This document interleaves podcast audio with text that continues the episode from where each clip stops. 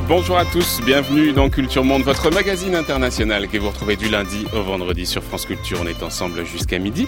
Une émission préparée ce matin par Marguerite Caton, mais aussi Tiffaine de Roquigny, Samuel Bernard, Garance Munoz, réalisée par Benjamin Hu et mise en onde ce matin par Antoine Pitiloni.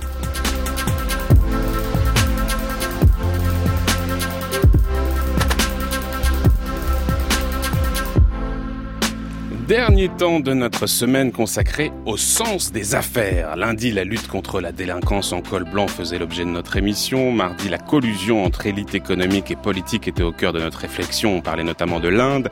Hier, c'était le modèle de la Startup Nation qui nous occupait. Et aujourd'hui, Franchissons les barrières sociales, introduisons-nous dans les arcanes discrètes et luxueuses de ce monde des affaires pour approcher au plus près cette élite. Du Lions Club au Night Club, quand la sociabilité fait le business. C'est notre sujet ce matin dans Culture Monde. J'adore le golf, mais si je gagne la présidentielle, je ne pense pas que je pourrai aller voir tous les endroits que je possède. Je resterai à la Maison Blanche, je bosserai mes dossiers et je les ferai avancer le mieux possible. J'adore jouer au golf. Vous savez, je suis un bon golfeur, que vous me croyez ou non. Vous l'avez vu mettre à profit ce moment avec le Premier ministre Abe afin d'approfondir les relations avec l'Asie du Sud. Et cela bénéficiera aux intérêts des États-Unis. Comment parler de tout cela si ce n'est autour d'une partie de golf?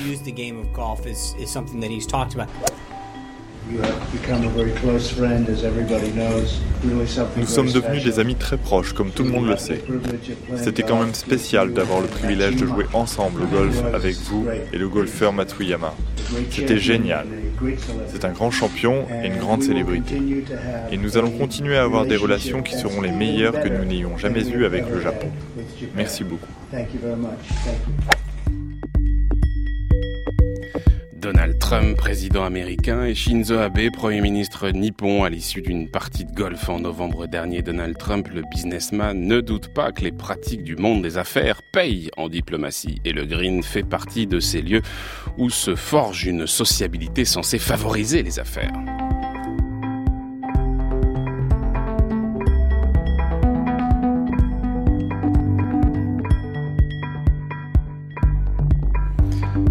Les lieux et les moments du travail sont bien identifiés, le temps des loisirs et de la détente n'est pas pour autant dépourvu d'enjeux économiques. À l'occasion de dîners, de soirées, de week-ends, la relation professionnelle s'approfondit.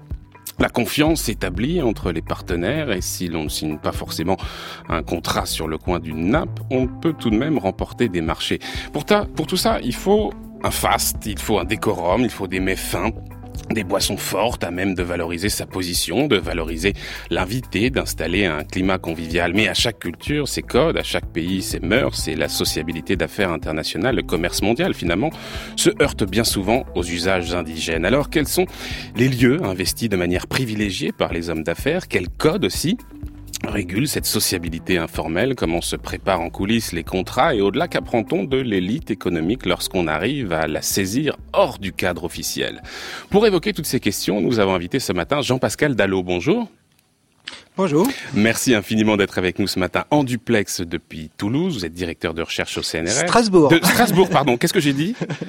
Vous avez dit Toulouse. J'ai dit Toulouse. Je ne sais pas pourquoi. Non, non, Strasbourg. Vous êtes directeur de recherche au CNRS. Vous êtes beaucoup intéressé aux lieux et aux mécanismes de socialisation des élites. Vous avez vécu dans un certain nombre de pays dans lesquels vous avez eu l'occasion d'observer ces pratiques aux États-Unis, en Chine, au Japon, au Nigeria, en Grande-Bretagne, en Scandinavie. On évoquera un certain nombre de ces pays. On voit souvent le golf. Là, je parlais du golf. C'est vrai qu'on le voit souvent comme disons, un, un, lieu privilégié pour euh, des milliardaires cosmopolites qui partout dans le monde se retrouveraient sur euh, des greens pour se rencontrer, pour discuter autour d'un putt de contrats juteux dans une ambiance ludique et luxueuse. Mais en réalité, les choses ne sont pas si simples. Et on l'a vu d'ailleurs lors du dernier déplacement du président chinois aux États-Unis. Parce qu'en effet, alors que le président américain aime beaucoup recevoir ses hôtes dans son golfe de Mar-a-Lago, en Floride, eh bien, Xi Jinping, lui, ne s'est pas prêté au jeu du golf. Et pourquoi? Eh bien, parce qu'en Chine, depuis l'arrivée du président chinois au pouvoir en 2013, le golf est vu comme le symbole de sa lutte contre la corruption. Il faut dire qu'il faisait déjà l'objet de critiques à l'époque de Mao Tse-tung, qui le voyait comme un sport de milliardaires. Donc, il était absolument exclu que Xi Jinping se prête à ce jeu avec le président américain, sans risquer, bien sûr, que ça soit mal interprété par l'opinion chinoise. Donc, on voit très bien avec cet exemple que, en réalité, cette idée selon laquelle il y aurait une élite globalisée, cosmopolite, avec des codes parfaitement unifiés leur permettant de se retrouver autour de codes de sociabilité communs, cette idée-là est assez largement fausse. Il n'y a pas de code universel des élites mondialisées, en tout cas beaucoup moins qu'on pourrait le penser, Jean-Pascal Dallot. Oui, je suis tout à fait d'accord avec euh, cette idée-là. Euh, s'agissant du golf euh, en Chine, c'est quelque chose qui a beaucoup évolué. Pendant très longtemps, c'était effectivement perçu comme un comme un sport bourgeois et donc rejeté en tant que tel. Puis on a commencé à comprendre que ça pouvait être favorable aux affaires et il y a eu une sorte de boom dans les années 90-2000. Et il faut savoir que le, le, golf, ça présente certains avantages parce que c'est à l'écart, ça favorise le tête-à-tête, euh, ça prend du temps si on fait tout le parcours, et même à la limite, il peut entrer dans les stratégies de faire gagner son son, son, son adversaire, euh, qui est aussi un partenaire euh, commercial. Hmm. Euh, mais effectivement, là, la, la, réaction que vous venez de citer, on semblerait que ce soit à nouveau un, une sorte de, de, retour en arrière, parce que euh, ça a pu en effet favoriser certaines collusions, voire de la, de la corruption, et, et, donc il y a eu cette, cette prise de de, position euh, mm. qui, qui, semble euh, mm. euh, faire évoluer les choses s'agissant mm. du cas chinois. Mais c'est vrai que sur le golf, il y a de grandes différences d'un pays à l'autre. Les codes vestimentaires varient, les attitudes aussi dans le jeu varient. Est-ce qu'on laisse ou pas, comme vous le disiez, son adversaire gagner? C'est un exemple typique. Il n'y a pas de charte unique et universelle. Les sociabilités d'affaires qui se construisent sur un green varient énormément d'un pays à l'autre, d'une culture à l'autre. C'est quelque chose que vous avez constaté vous-même.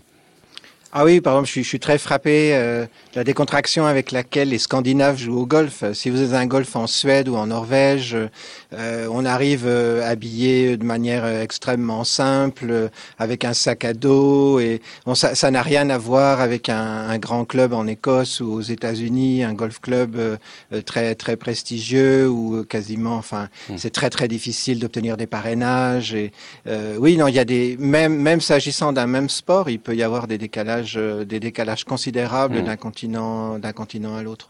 Oui, et, sur la Chine, malgré les, réticences de Xi Jinping dont je parlais, c'est vrai qu'il n'en demeure pas moins que euh, cette pratique du golf, elle s'est considérablement développée, signe peut-être d'ailleurs d'une forme d'occidentalisation des pratiques sportives chinoises, mais malgré les efforts pour lutter contre la lutte anticorruption de Xi Jinping, qui entre 2011 et 2016 a fait fermer quand même plus de 100 terrains de golf, aujourd'hui, il y a des centaines de, de parcours de golf, et en particulier évidemment dans les régions prospère, euh, notamment à l'est et au sud du pays, le Guangdong, le Hainan, le Yunnan, c'est ce qu'on appelle là-bas le sport des guangxi, des relations. C'est vraiment devenu un, lieu privilégié pour les échanges, pour les discussions entre hommes d'affaires. Comment comprendre ce succès dans le milieu chinois des affaires?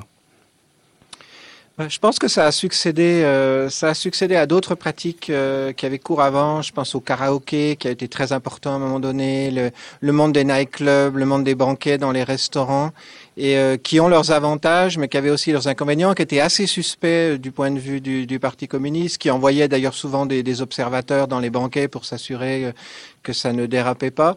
Il y a un côté, je dirais, plus plus clean entre guillemets du golf.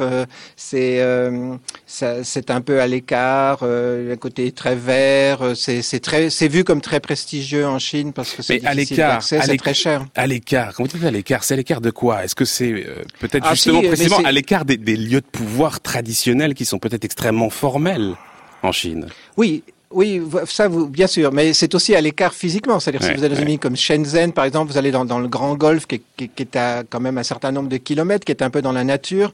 Euh, dans des villes euh, qui sont hérissées de buildings, euh, c'est, il y a aussi cet aspect-là. Il y a un peu, on respire, si vous voulez, sur le terrain de golf, euh, hmm. et pas forcément au centre-ville. Ceci dit, vous avez tout à fait raison. Enfin, un, un, des, un des éléments clés quand on réfléchit sur ces questions, c'est effectivement le, l'aspect formel, informel, institutionnalisé, non institutionnalisé.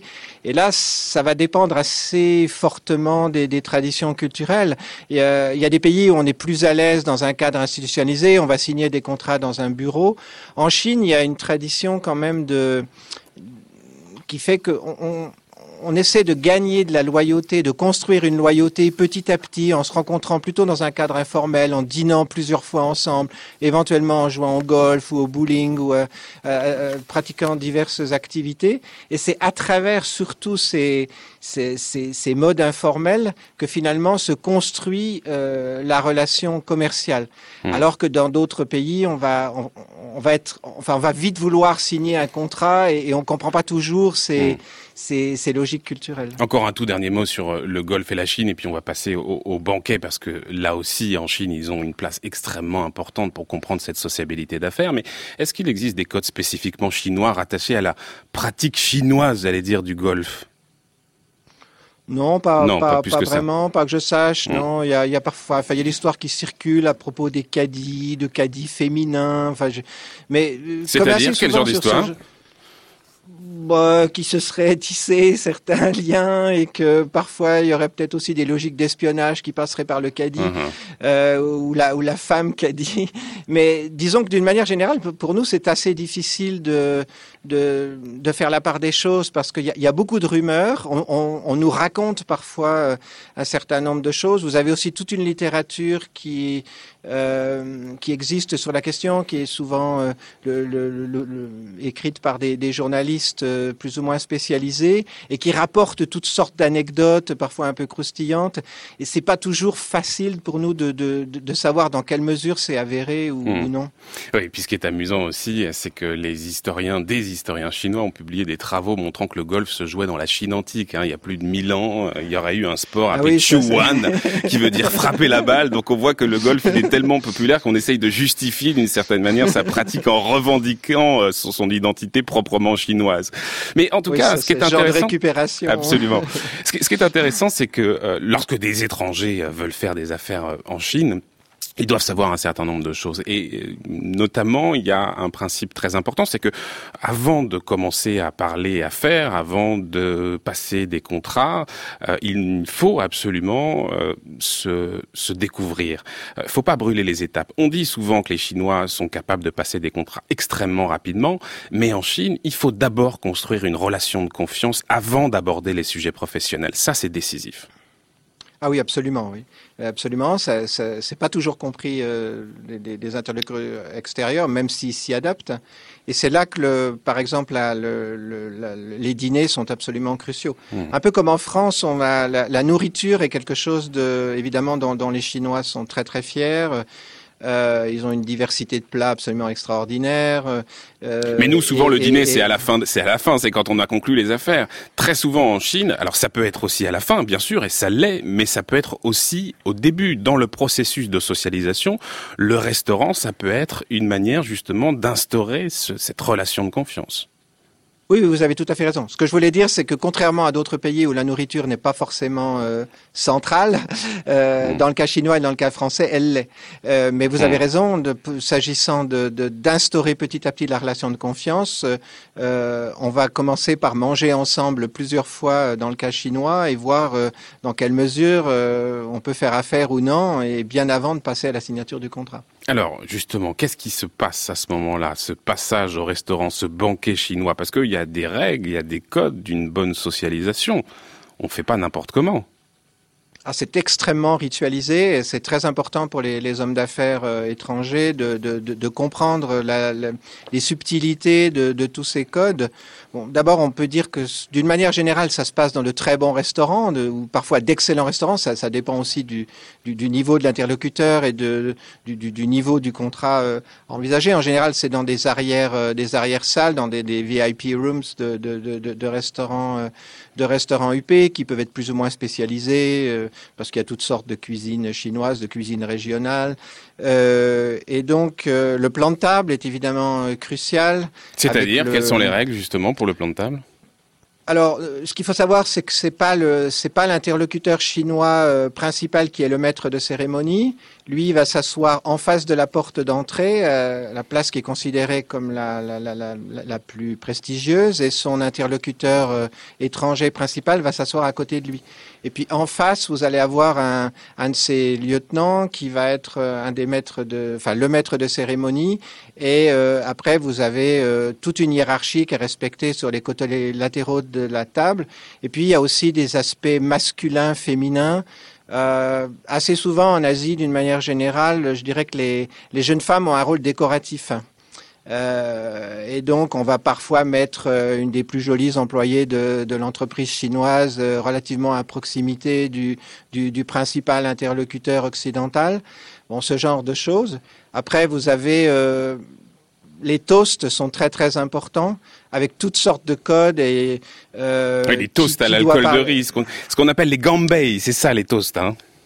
Voilà, c'est ça. Et, et alors, il euh, y, y, a, toute une hiérarchie de, des prises de parole, mais il y a aussi, on peut montrer plus ou moins de, euh, comment dire, de, de connivence en euh, allant jusqu'à, par exemple, alors, il faut trinquer, bien sûr. Alors, un des codes, moi, qui m'avait beaucoup frappé, c'est qu'on ne trinque pas à l'horizontale, euh, on respecte la hiérarchie au moment du, du cling, si vous voulez, en quelque sorte. C'est-à-dire que la personne principale a son mmh. verre qui est au-dessus de la personne inférieure.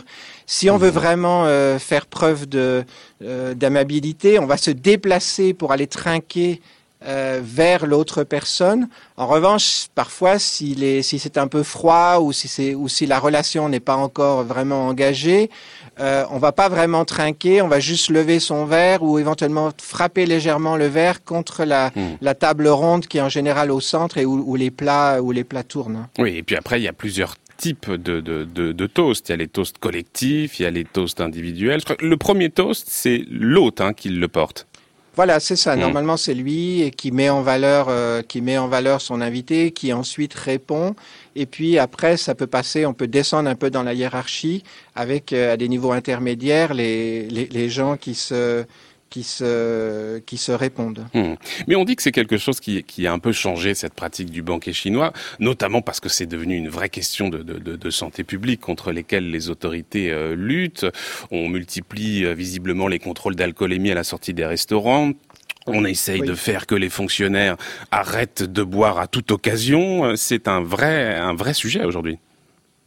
Oui, en effet. Ceci étant, il faut, il faut voir que, un peu comme au Japon d'ailleurs, euh, on n'a pas forcément une vision négative de l'alcool, c'est-à-dire que l'alcool est perçu comme quelque chose qui, dans des sociétés extrêmement hiérarchisées, euh, très formelles en apparence, euh, facilite la, la relation. Et, donc, si on commence à, à, avoir bu un petit peu, et être dans un certain état d'esprit, ça peut aussi être considéré comme finalement euh, favorable aux affaires et instaurant un climat, euh, un climat assez agréable. Euh, y compris où je répète les les, les, les serveuses par exemple vont, vont, vont jouer un, un, certain rôle euh, elles arrivent sans arrêt avec de nouveaux plats elles vont parfois susurrer le plat à l'oreille de, de l'invité euh, de l'invité principal, ce genre de ce genre de choses, et souvent souvent à genoux pour pour porter le plat. On resserre des, les verres sont remplis sans mmh, cesse. Euh, vous avez oui, parce qu'on on est quand même dans une ambiance d'abondance absolue. Hein. Ah oui, oui. Le, bah, en Chine, c'est à la fois, contrairement à ce qu'on peut voir en Afrique, par exemple, enfin, y a, je trouve qu'il y a à la fois du qualitatif et du quantitatif. C'est-à-dire mmh. qu'on apporte des plats sans arrêt. Euh, et, et euh, mais en même temps, ce sont tous différents avec des couleurs, euh, des couleurs très très différentes.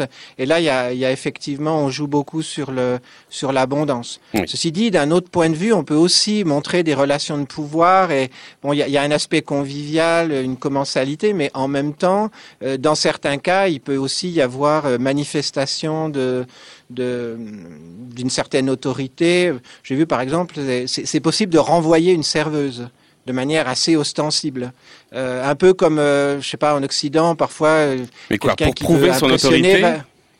Oui, voilà, c'est ça, en disant que en disant que telle personne euh, n'est pas à la hauteur, et donc on demande euh, cette fois-ci au manager du restaurant de bien vouloir remplacer la personne. Hmm. C'est une manière de montrer euh, de, montrer qu'on a de l'importance, un peu comme en Occident, parfois vous avez vous avez des élites qui vont ostensiblement rejeter une bouteille de vin hmm, hmm. après l'avoir après l'avoir goûté. C'est un peu la même c'est un peu la même logique. Oui, et puis après le banquet, il est pas rare que la soirée se poursuive au nightclub, même si là peut-être c'est aussi quelque chose qui se perd un peu oui, ça a évolué. C'est, enfin, il y a, y a un problème de réputation et euh, euh, enfin, là encore, le, le, le Parti communiste euh, parfois a vu ça d'un assez mauvais œil parce que ça, il y avait des, il y avait des, des dérapages, il y avait des choses pas bien nettes. Euh, et bon, c'est un peu à double tranchant parce qu'ils peuvent aussi utiliser quand même euh, des, de jeunes hôtesses pour pour parvenir à leur fin et obtenir les contrats. Hmm. Mais c'est un monde assez ambigu et il y a eu une période, je ne sais pas ce qu'il en est exactement en ce moment, mais il y a quelques années, il y a une période où, euh, où euh, c'était vu plutôt d'un mauvais œil, ou en tout cas on tenait à ce que des officiels du gouvernement euh, participent à la soirée de façon à ce qu'ils puissent faire des rapports après. Hmm. Oui, puis il y a un autre élément qui est très important dans la sociabilité d'affaires en Chine, ce sont les cadeaux. On aime en faire, on aime en recevoir, et dans les affaires, il est presque d'usage de se faire des cadeaux, même si là encore, c'est paradoxal parce que c'est quelque chose contre lequel lutte précisément le gouvernement. Mais en tout cas, le cœur est au cœur de la sociabilité, de la socialisation chinoise. Ah oui, ça c'est absolument fondamental. D'ailleurs, pas seulement pas seulement dans cette partie du monde. Euh, au Japon, c'est absolument crucial. En, Corée, c'est c'est tout à fait déterminant aussi. Euh, mais paradoxalement. Euh, le cadeau, c'est quand même quelque chose qui, est plus acceptable, si vous voulez, parce que ça a été perçu à un moment donné, euh, quand c'est un cadeau, un objet euh, qui est bien visible, euh, c'est à la limite préférable, si vous voulez, à des sous-tables et à de la corruption. et donc, c'est pas forcément, c'est pas forcément mal vu. Euh, si vous voulez, ça pourrait être pire, en quelque sorte. Parce que c'est quel euh, genre de cadeau, C'est pas forcément un cadeau très cher, c'est des cadeaux symboliques essentiellement. C'est en, en, gros, ce qui est important, c'est la, la valeur que lui confère la personne qui l'offre, c'est ça? Oui, en général, là, il y a une fierté nationale. Enfin, on va on va offrir des produits locaux euh, très très valorisés. La valeur est très variable. Ça dépend, je dirais, euh, ça dépend du, du, du, niveau de la transaction et de ce qu'on attend, du, du, type de marché envisagé. Euh, si les marchés sont, sont importants, le, le, le, cadeau, le les cadeaux seront hmm. seront à la hauteur et réciproquement, si, si ce sont des, des interlocuteurs peut-être moins hmm. moins centraux. Et puis et puis est-ce qu'on est entre asiatiques? Est-ce qu'on a affaire à des Américains? Est-ce qu'on a affaire à des Européens, des Africains, etc. Hmm. Euh, tout dépend aussi de la, de la, enfin, du type d'interlocuteur. Du côté de la Chine, c'est vrai que le restaurant a une place très importante, mais quid de l'espace privé? Parce que là encore, c'est intéressant de, constater que dans le processus de construction de la confiance mutuelle, la place accordée à l'espace privé varie beaucoup. Il y a des pays où l'espace privé n'est pas du tout un lieu de socialisation dans le domaine des affaires. C'est peut-être le cas de la, de la Chine précisément, et c'est peut-être aussi pour ça que le restaurant est aussi important. Mais il y a d'autres pays où, au contraire, on va inviter dans sa propre maison, au sein de sa propre famille. C'est quelque chose qu'on voit beaucoup euh, du côté des États-Unis, du côté de l'Afrique. L'espace privé a une place extrêmement variable. Oui, tout à fait. Ça, le comparatiste que je suis euh, s'intéresse beaucoup à ça. Enfin, je trouve justement dans, le cas chinois, c'est rarissime d'inviter euh, d'inviter les gens chez vous et le, le restaurant, ça peut être vu comme un lieu semi-public en quelque sorte. C'est un, lieu intermédiaire. Mais vous avez tout à fait raison. Euh, euh, en, Afrique, par exemple, l'impression que j'avais eue après sept ans, euh, sept ans d'observation, c'est que souvent les bureaux c'est pas très important, la, la façade institutionnelle c'est assez secondaire, et ce qui compte c'est plutôt d'inviter les gens chez vous tard le soir euh, et là, dans une atmosphère assez de, de, relaxation, on va se laisser un peu aller dans les fauteuils, on va boire. Euh, c'est là que les choses sérieuses se passent. Mmh, c'est là que la confiance se construit.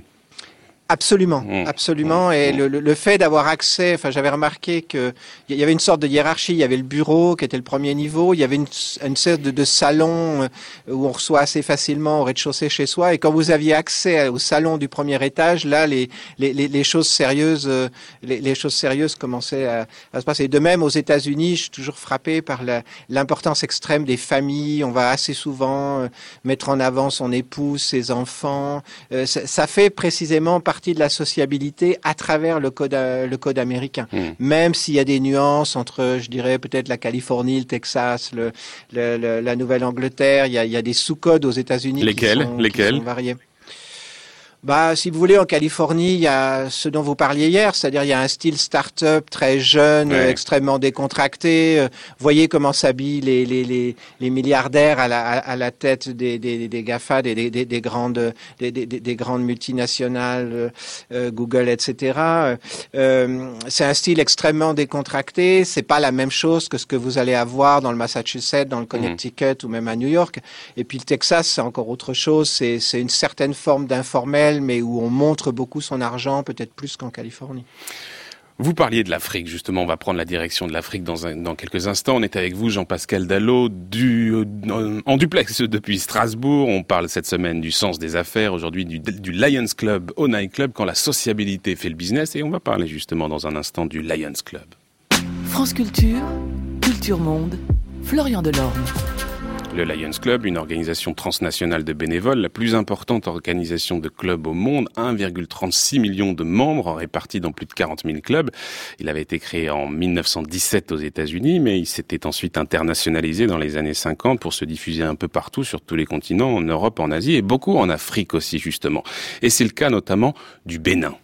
Chaque lion que vous êtes doit parler cette année-ci un lion je croyais que c'était difficile, mais quand je me suis mis à regarder autour de moi, je m'aperçois que le marché est plein de gens qui veulent devenir lions à trois conditions. Être de bonne moralité, avoir le temps disponible pour assister à des réunions, avoir de quoi payer nos cotisations, c'est tout.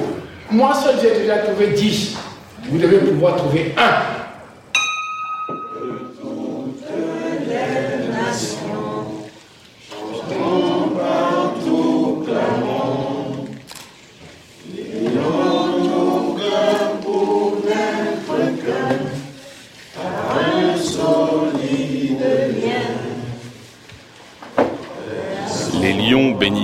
Qui se réunissent régulièrement, discutent, échangent dans un décorum un peu étonnant où chacun est vêtu d'un uniforme précis, une jaquette, cravate, écusson aux couleurs du club. Il y a quelque chose d'extrêmement protocolaire, rituel. Il y a une très grande importance accordée à l'apparence et c'est très clair dans le film dont on vient d'entendre un extrait. On va recevoir justement son auteur, Jean-Frédéric Dehasque. Bonjour. Bonjour. Merci infiniment d'être avec nous ce matin. Vous êtes anthropologue, réalisateur, et c'est vous donc qui avez euh, réalisé ce film dont on vient d'entendre un extrait, Les Lions, et puis vous êtes par ailleurs auteur d'une thèse sur l'élite béninoise. Le Bénin, c'est un pays que vous connaissez très bien. Vous y avez tourné plusieurs films. Dans celui-ci, vous explorez le fonctionnement de ce club philanthropique. C'est un prisme par lequel on observe à la fois les difficultés d'un pays particulièrement pauvre, bien sûr, mais aussi le fonctionnement de l'élite béninoise sur laquelle vous avez euh, beaucoup écrit. Euh, pourquoi est-ce que vous êtes intéressé à ce club et en quoi est-ce qu'il vous paraissait particulièrement particulièrement pertinent pour révéler le fonctionnement de la classe dirigeante béninoise, Jean-Frédéric Dehasque Oui, la rencontre s'est fait tout à fait par hasard. Euh, une visite euh, chez des amis, je me suis rendu compte que euh, sur la façade de sa maison, il y avait le sigle du, Lions Club. Et donc, je partageais une curiosité et aussi un étonnement qui est celui de, de, de nombre d'Européens savoir qu'on n'imaginait pas un seul instant qu'il y avait également des clubs Lyon, des clubs Rotary en Afrique, alors qu'ils sont présents depuis les années 60, euh, pour mmh. le Bénin en 61, plus ou mmh. moins.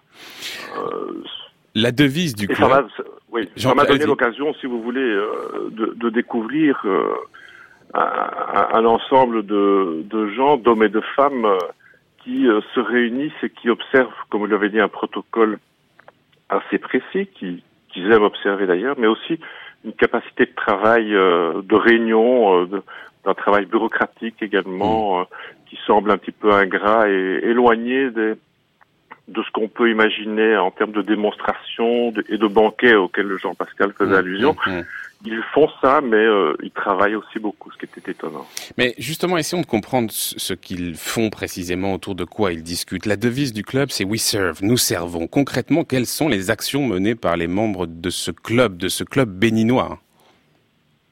Alors bon, c'est pas un club, hein, c'est un ensemble de clubs au Bénin. Euh, mais celui que vous avez observé en particulier.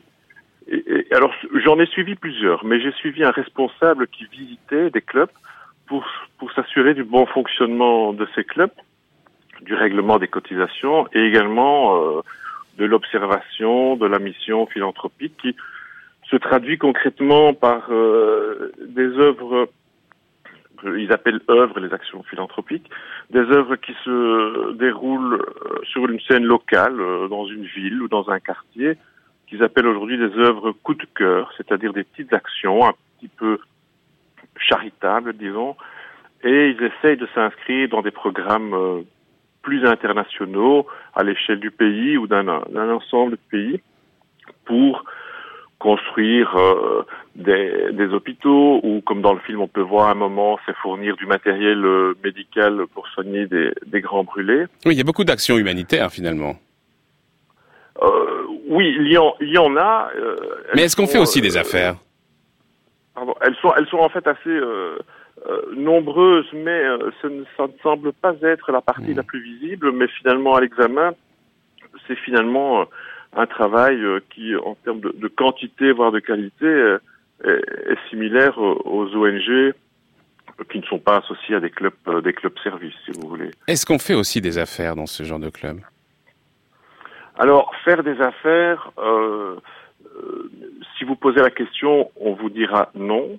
Et il est vrai que si vous si vous rendez compte du nombre de tâches qu'on vous demande en tant que membre et en tant que membre qui est susceptible de connaître une, une carrière euh, au sein de l'association, c'est-à-dire de monter en grade, de, de, devenir président de son club, puis ensuite président d'un ensemble de clubs, voire d'occuper une fonction internationale, mais faire des affaires, c'est d'une part pas très très bien vu, et d'autre part, ce serait quelque chose qui vous demanderait de consacrer énormément de temps à des actions, d'une part caritatives, d'autre part euh, des actions euh, du travail bureaucratique euh, extrêmement lourd et extrêmement coûteux également, puisque ces mmh. gens doivent se, se déplacer pour contrôler le, le bon fonctionnement de, de, de l'appareil.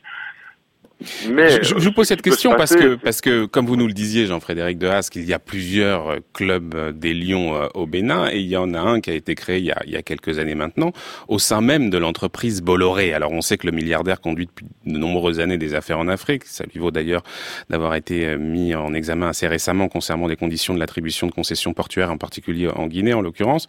Mais est-ce que finalement l'arrivée de, de ce nouveau club au sein de l'entreprise Bolloré signifie que cette organisation est est une voie pertinente, efficace pour entretenir des liens avec euh, les politiques, par exemple, et pour faire des affaires. Euh, ça peut être un point de vue, mais je dirais que euh, sans, nier ces, possibilités, je dirais que c'est plutôt à l'inverse qu'il faut considérer la dynamique, c'est-à-dire que comme l'entreprise est très très bien implantée, indépendamment du Lions Club, c'était l'occasion pour le Lions Club euh, béninois, le Lions Club du continent africain, de euh, recruter des nouveaux membres en profitant d'une structure euh, commerciale, industrielle, qui recelait toute une série de, de gens susceptibles d'être de bons membres, de bons, de bons lions. Ça veut dire des gens qui ont des moyens, mmh. des gens qui sont euh, des cadras et qui sont rompus à toute une série d'habitudes en termes de management. Et qui sont éventuellement des responsables politiques, parce que euh, la question aussi se, se, pose de savoir qui, quel est le, le, le portrait type de, de, de des personnes qu'on retrouve dans, dans, ces clubs et savoir quelle est la, la présence des, des, responsables politiques. Alors bon, bah pour, pour ce qui est du Bénin, et euh, je, que, que j'ai essentiellement étudié, euh, les liens avec le, le, le, monde politique ne sont pas euh, si présents et si affirmés que ça. Il y a mmh.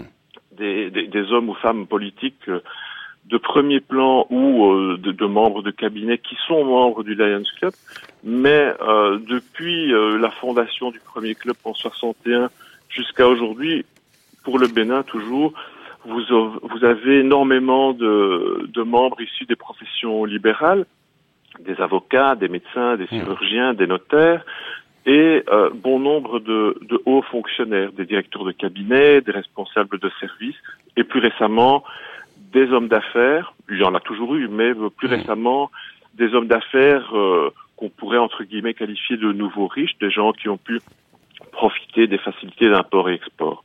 Ça, c'est, euh, je dirais, le, le, le, profil, le paysage social du Lions Club mmh. actuel qui a euh, connu euh, un, un, boom euh, dans les années 90, il y avait 500 membres au Bénin. Euh, il y a aujourd'hui plus de 1400 membres avec, euh, si vous voulez, euh, une superposition à l'intérieur de cette classe supérieure de, de, de, de, petits riches, de moyens riches, de grands mmh. riches, et aussi de gens qui ont une plus ou moins grande connaissance des codes qui sont les codes, puisqu'on est au Bénin, ancienne colonie française, des codes plutôt français au niveau mmh.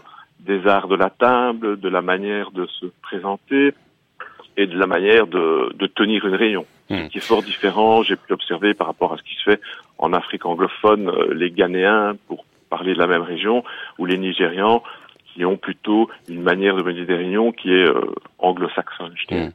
Vous restez avec nous, Jean-Frédéric Dehaas, que je voudrais faire réagir peut-être euh, Jean-Pascal Dallot.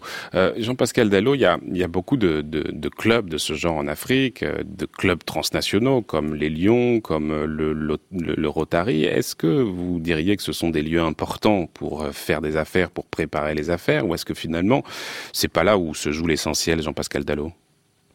Ça dépend. Euh, il faut voir que, enfin, si on compare les clubs euh, à l'échelle mondiale, euh, ce sont des structures extrêmement différentes. Vous avez euh, des, des, des, clubs comme le Lions qui sont membres de réseaux, de grands réseaux internationaux. vous avez des clubs extrêmement locaux, très anciens, éventuellement dans les pays africains, par exemple, qui sont liés à la période coloniale et qui ont, qui, qui, ont perduré. Vous avez des clubs spécialisés, un yacht club, un golf club, un polo club. Et puis, les, les, je dirais que ça, dans, dans, certains cas, ça peut être considéré comme un endroit propice aux affaires, euh, euh assez calme, où on peut suffisamment impressionnant par rapport à l'interlocuteur. Vous en avez, dans d'autres cas, ça va pas être tellement mis en avant. Je suis assez frappé, par exemple, si on compare la France et les États-Unis, à quel point le, le, club est quelque chose de crucial aux États-Unis. Si, si, si, si, vous espérez avoir un, un tant soit peu euh, euh un certain niveau euh, social, il est impératif d'appartenir à des clubs. Euh, alors qu'en France, par exemple, c'est pas, ça n'a jamais été hmm. quelque chose de, de, de, fondamental. De même, vous avez par exemple, enfin pour comparaison rapide, euh, vous avez des pays où il est important pour les élites de cumuler les clubs, c'est-à-dire euh, vous allez, euh, enfin, vous avez des gens qui vous disent fièrement qu'ils appartiennent à une douzaine de clubs. Inversement, vous en avez, vous avez d'autres pays où on est plus dans une logique de cursus honorum, où en fait vous allez, vous, vous allez sans cesse essayer de passer à des clubs supérieurs au sens où ils sont beaucoup plus chers et beaucoup plus difficiles d'accès du point de vue du parrainage. Hmm. Et dès lors, euh, vous allez parfois éliminer euh, d'anciens clubs auxquels vous apparteniez, mais qui sont plus suffisamment euh, prestigieux. C'est un peu comme dans, vos, dans votre CV, si vous voulez, vous, à un moment donné, vous allez éliminer certaines lignes qui étaient importantes à, un certain âge, et puis après, ça va un peu de soi, et mmh. finalement, ça se retournerait contre vous si vous gardiez certaines, euh, certaines mmh. mentions. la dernière chose qu'on peut dire à propos des clubs, c'est que c'est, évidemment, on peut les voir comme des endroits qui facilitent le relationnel, surtout si vous avez divers types d'élites. Au Nigeria, j'étais assez fasciné par le, fait de voir euh, au Lagos Club, par exemple, vous aviez le chef de la police, vous aviez des militaires, vous aviez des hauts fonctionnaires, vous aviez des businessmen, vous aviez des chefs traditionnels. Enfin, une espèce de brassage, même si les secteurs sont pas très euh, différenciés dans, dans ces pays-là. Mais il y a aussi un aspect qui est purement symbolique. C'est-à-dire que si le club est perçu hmm. comme très prestigieux, au-delà de, de, de, la fonction de, de faciliter les relations, c'est un signe de distinction en soi que d'avoir accès à, à des clubs particulièrement fermés et prestigieux. Hum, mais les choses finalement, euh, les, décisions importantes se, prennent peut-être dans d'autres dans, d'autres espaces. Mais est-ce qu'on peut établir un lien, euh, Jean-Pascal Dallot, entre disons le, le, degré de développement économique d'un pays et les modalités de la sociabilité informelle? Est-ce qu'on peut postuler l'idée que plus une économie est développée et plus les relations d'affaires sont formalisées, institutionnalisées, et donc moins elles ont besoin finalement de trouver des espaces et des temps de socialisation alternative oui, sans doute en partie, hmm. mais je crois que je crois qu'il n'y a pas que ça. Enfin, il y a des aspects, euh, il y a des aspects culturels extrêmement anciens, enracinés. Euh, si vous prenez le cas chinois, par exemple, euh, les, les, les, les, logiques qui, qui sont privilégiées, on peut, on peut finalement en, en, comprendre euh, la, trame, si vous voulez, en, regardant euh, la culture chinoise sur le très long terme et sur le besoin finalement de, de reconstituer un peu la, conscience, la confiance qu'on peut avoir au sein de la famille. Et euh, l'idée, c'est précisément de d'arriver à ce que vos, vos, vos, vos interlocuteurs euh, privilégiés, euh, euh, ben, en quelque sorte, fassent partie de la, la, famille au sens large du mmh. terme, et donc de vos réseaux, des gens dans lesquels on a confiance. Euh, et, et, donc, euh, je pense qu'il faut quand même prendre en considération euh, tout ça.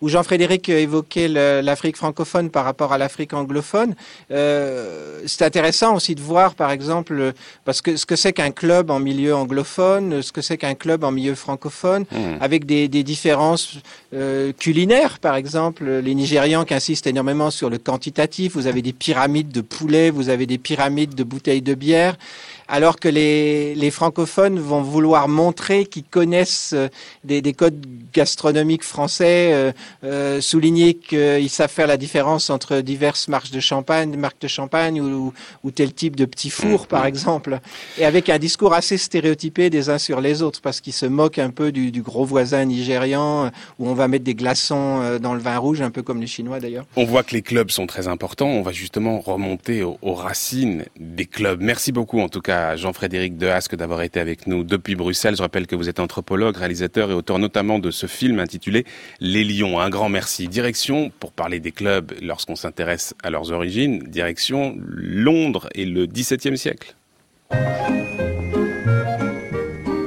Coffee in those days had only been drunk for 20 years or so, and fashionable coffee houses were enjoying the boom that espresso bars are today, on a much smaller scale, of course.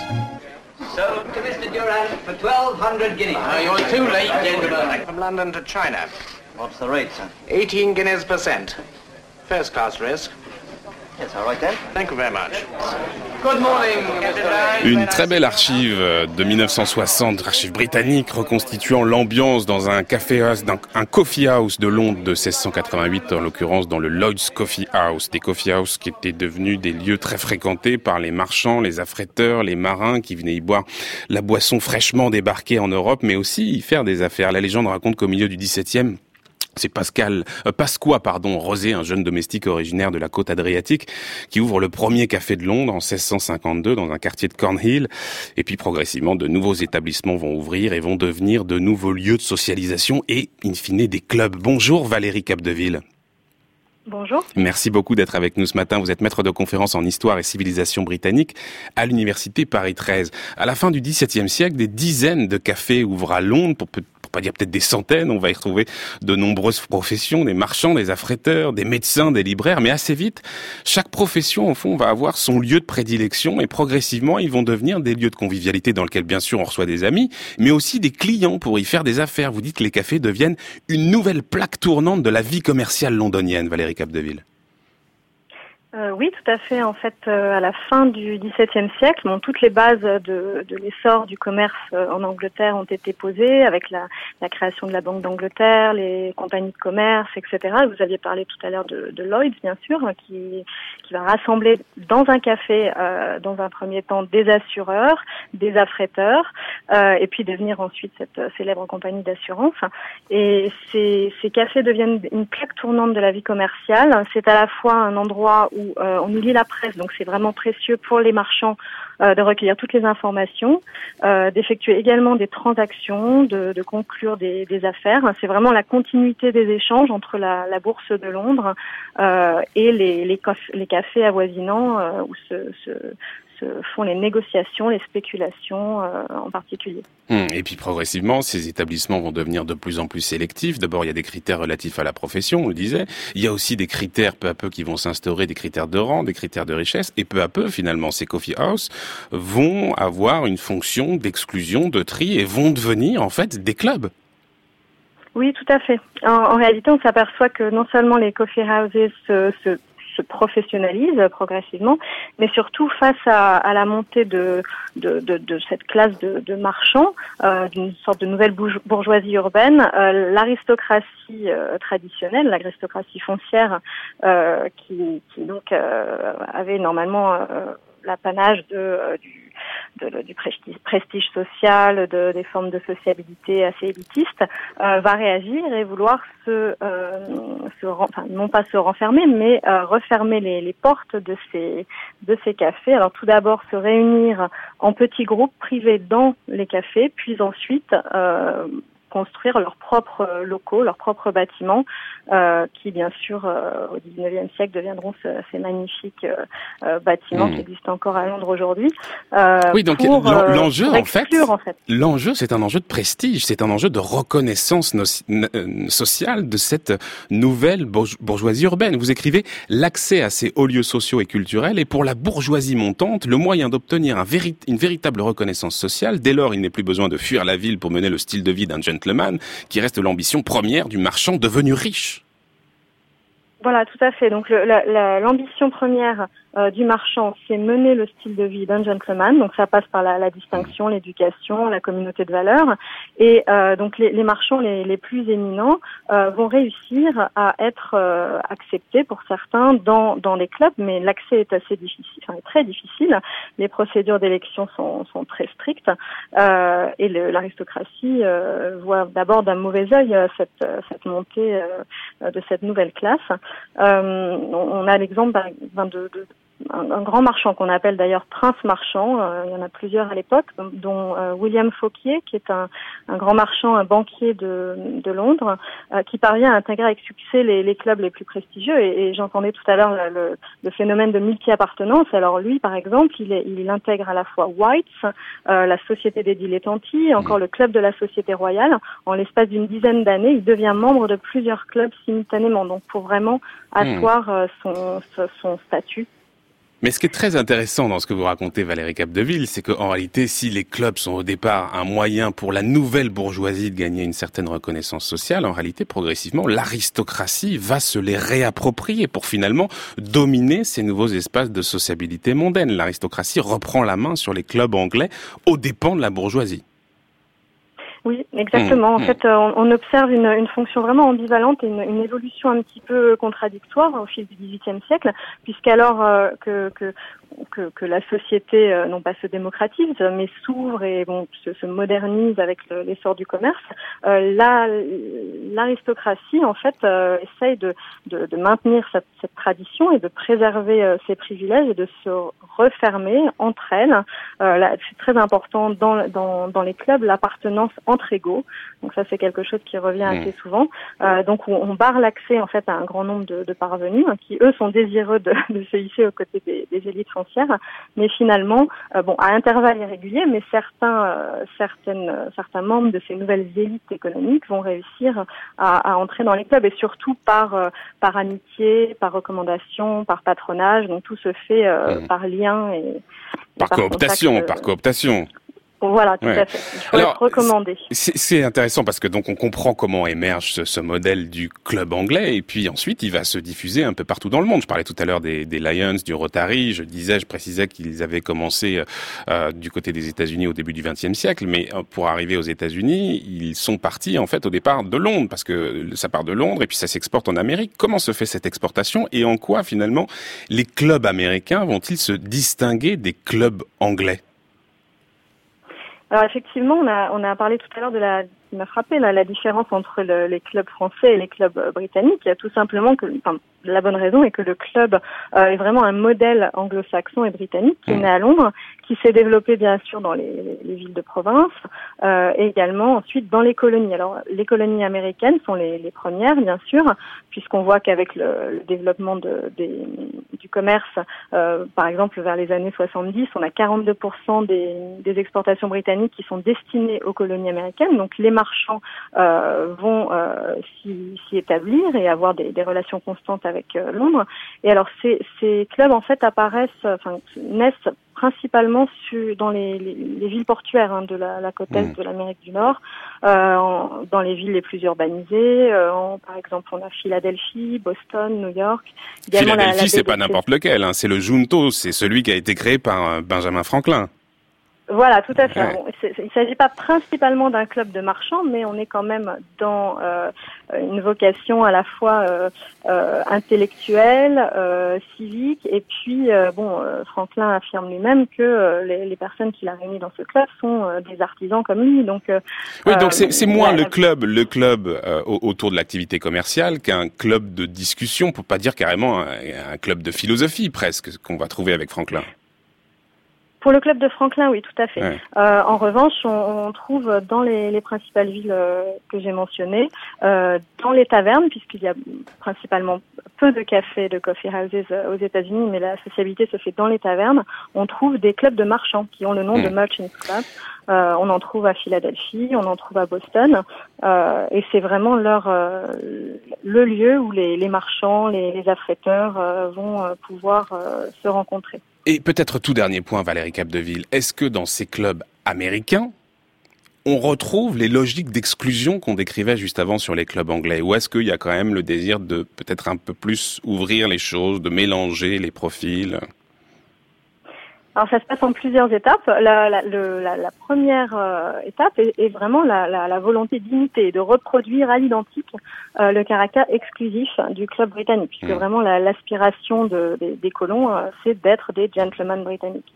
Donc au début, on reproduit les mêmes formes d'exclusion, d'élection, de, de, de, règles internes, et puis peu à peu, non seulement les clubs mais se transforme un petit peu. On est moins dans euh, la vocation euh, euh, sociale ou intellectuelle du, du, club britannique, mais plus dans l'investissement au niveau de, de la communauté, de, des entreprises un petit peu civiques telles que poussé par Benjamin Franklin, donc qui a mm. créé non seulement la, la, la compagnie euh, de bibliothèque, qui a créé la, euh, également la Union Fire Company, donc qui n'a rien à voir avec un club, mais qui est quand même au début une association civique euh, pour la prévention des mm. incendies. Donc voilà, on a on a mm, quelque chose qui se qui s'hybride, s'hybride en fait, un modèle qui va se, se transposer, mais qui va évoluer. Merci beaucoup Valérie Capdeville d'avoir été avec nous ce matin. Je rappelle que vous êtes, vous êtes maître de conférence en histoire et civilisation britannique à l'université Paris 13 et co-auteur avec Eric Francalanza de La sociabilité en France et en Grande-Bretagne au siècle des Lumières, l'émergence d'un nouveau modèle de société. Merci à vous. Merci beaucoup.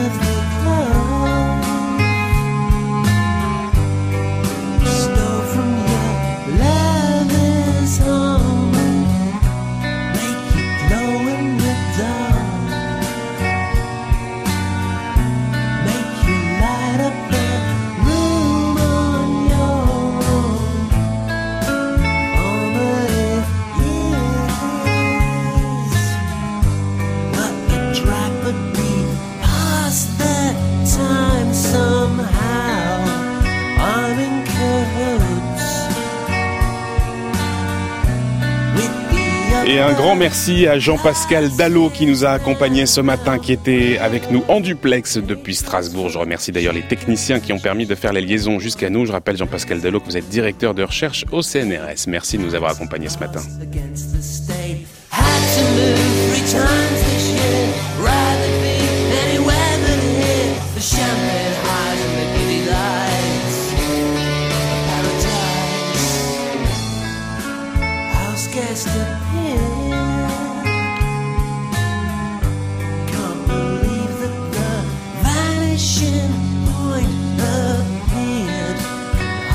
Et voilà, et c'est avec ce très joli morceau sélectionné par Benjamin Hughes, Upper Classes du groupe britannique The Outers, qu'on close cette série consacrée au sens des affaires. 11h53 minutes, Brice Couturier. Le tour du monde des idées, Brice Couturier. Bonjour Brice. Bonjour Florian. Vous nous parlez de l'Allemagne depuis le début de la semaine. Le couple franco-allemand, vous l'avez montré cette semaine, fonctionne mal. La partie française se plaint de peu d'écho, du peu d'écho rencontré par les propositions du président Macron outre-Rhin. Quelles en sont les causes, Brice? Bah D'abord, au niveau stratégique, existent des divergences majeures. Macron reprend une vieille idée allemande dont ce pays s'est écarté depuis. Joschka Fischer, il y a 18 ans, avait suggéré d'articuler la construction européenne autour d'un centre de gravité comportant les États fondateurs. Avant lui, Édouard Balladur avait imaginé des cercles concentriques. Les Britanniques, eux, ont essayé de faire avancer l'idée d'une Europe à la carte, dans l'idée de profiter évidemment au maximum de l'institution en s'extrayant de la plupart des contraintes qu'elle suppose. Macron, lui, mise sur une avant-garde qui se confondrait avec la zone euro. Une nouvelle mouture du noyau dur pour lequel il demande un budget propre afin de lever de l'argent en commun à hauteur, je cite, de plusieurs points de PIB de la zone euro. Il s'agit donc de deux choses à la fois doter la monnaie unique d'une sorte de fonds monétaire européen destiné à amortir les futures crises en partant de ce qui existe déjà, à savoir le mécanisme européen de stabilité, et créer en outre un fonds d'investissement destiné à moderniser une Europe partie en retard sur les États-Unis et la Chine dans les activités économiques du XXIe siècle telles que le numérique ou l'intelligence artificielle. Macron veut que soit créé en outre un poste de ministre des Finances de la zone euro et un organe de contrôle parlementaire veillant sur ce budget spécifique. Par ailleurs, il propose d'achever l'union bancaire en obtenant de ses partenaires la création d'une garantie européenne des dépôts jusqu'à 100 000 euros, afin d'immuniser les banques contre le risque de panique des déposants, comme l'explique le groupe de travail constitué d'économistes français et allemands réunis par Jean Pisani-Ferry et chargé de vendre les idées de Macron aux Allemands. Les Allemands, eux, ont plusieurs soucis. Primo, ils représentent les intérêts des États fourmis face aux États cigales. La solidarité des uns ne va pas sans la responsabilité des autres, vont-ils répétant. Pas question de remplir le tonneau des Danaïdes. Berlin doit tenir compte des réticences du groupe de huit pays du nord de l'Europe qui, sous la houlette des Néerlandais, ont averti froidement Macron que la meilleure protection possible pour la zone euro ne passe pas par la création d'un fonds de plus, destiné à pallier l'incurie budgétaire des pays du Sud, mais par le respect par ceux-ci des règles communes. Le message est Faites d'abord les réformes par lesquelles nous sommes passés nous-mêmes, car elles ont rétabli notre santé économique, et puis nous verrons. Quant à l'union bancaire, se porter garant des banques italiennes, truffées d'obligations d'un État endetté à hauteur de 132% de son PIB, hmm, très peu pour nous. Secundo, Placés au cœur de l'Europe, les Allemands sont moins tentés qu'à l'époque de Joschka Fischer par l'idée d'une Europe à plusieurs vitesses. Ils craignent que les États membres d'Europe centrale se sentent mis sur la touche et la chancelière les ménage à la différence de Macron, qui les accuse à la fois de malmener les valeurs européennes et de pratiquer le dumping social, d'où ses exigences répétées sur le système des travailleurs détachés. Tertio. Tertio, la grande coalition, son aile droite en particulier, doit tenir compte de la situation politique intérieure allemande. Or, celle-ci est marquée par la montée en puissance du parti populiste, xénophobe et eurosceptique AFD, mais aussi d'un parti libéral, le FDP, de plus en plus hostile à tout ce qui pourrait entraîner l'Allemagne à payer à nouveau pour les autres. En outre, au sein même de la CDU, un groupe important des députés du Bundestag entend bloquer toute avancée trop audacieuse de la chancelière en direction des positions françaises. Ils sont tétanisés par la crainte de voir leurs électeurs rejoindre ceux du FDP ou de l'AFD. Mais au SPD, en tout cas, Macron pouvait compter sur un soutien massif à ses idées de relance par les investissements. Oui, certes, et, Martin Schulz en a d'ailleurs imposé la mention explicite dans le contrat de coalition liant les deux partis de gouvernement allemand. Il y est question en effet de créer un tel budget, ainsi qu'à la transformation du MES en FMI européen. Mais Martin Schulz a démissionné de la présidence du SPD en février, et le ministre des Finances fédérales, Olaf Scholz, pourtant issu du même parti, a fait tout récemment savoir dans la presse allemande les réserves que lui inspirent les idées macroniennes toutes ne pourront pas être adoptées, a-t-il dit. Et puis il y a les élections au Parlement européen de l'an prochain. Elles annoncent une épreuve de force entre un Macron qui rêvait, qui rêve peut-être encore, de faire sauter les deux grands partis dominants, le Parti populaire européen et le Parti socialiste européen, afin d'imposer une sorte de mouvement en marche à l'échelle des 27. Une perspective qui n'enchante pas la chancelière on s'en doute. Alors reste, vous me direz, ce qui peut avancer. Eh bien, le plus spectaculaire, le plus récent, c'est le retournement d'alliance sur l'avion de combat de l'avenir, alors que Dassault Aviation avait été poussé à s'associer avec le britannique BAE System, on vient d'annoncer que le successeur du Rafale français et de l'Eurofighter serait coproduit par Dassault et Airbus Defence and Space. L'avion de combat des années 2040 sera donc franco-allemand. Voilà donc une bonne nouvelle. Bah, au moins ça qui avance. Voilà. Merci beaucoup, cher Brice. Je rappelle aux auditeurs, bien sûr, qu'on peut retrouver euh, l'ensemble de vos chroniques sur le site de France Culture, www.franceculture.fr. Dans un très court instant, on retrouve Olivier Gesbert et la Grande Table.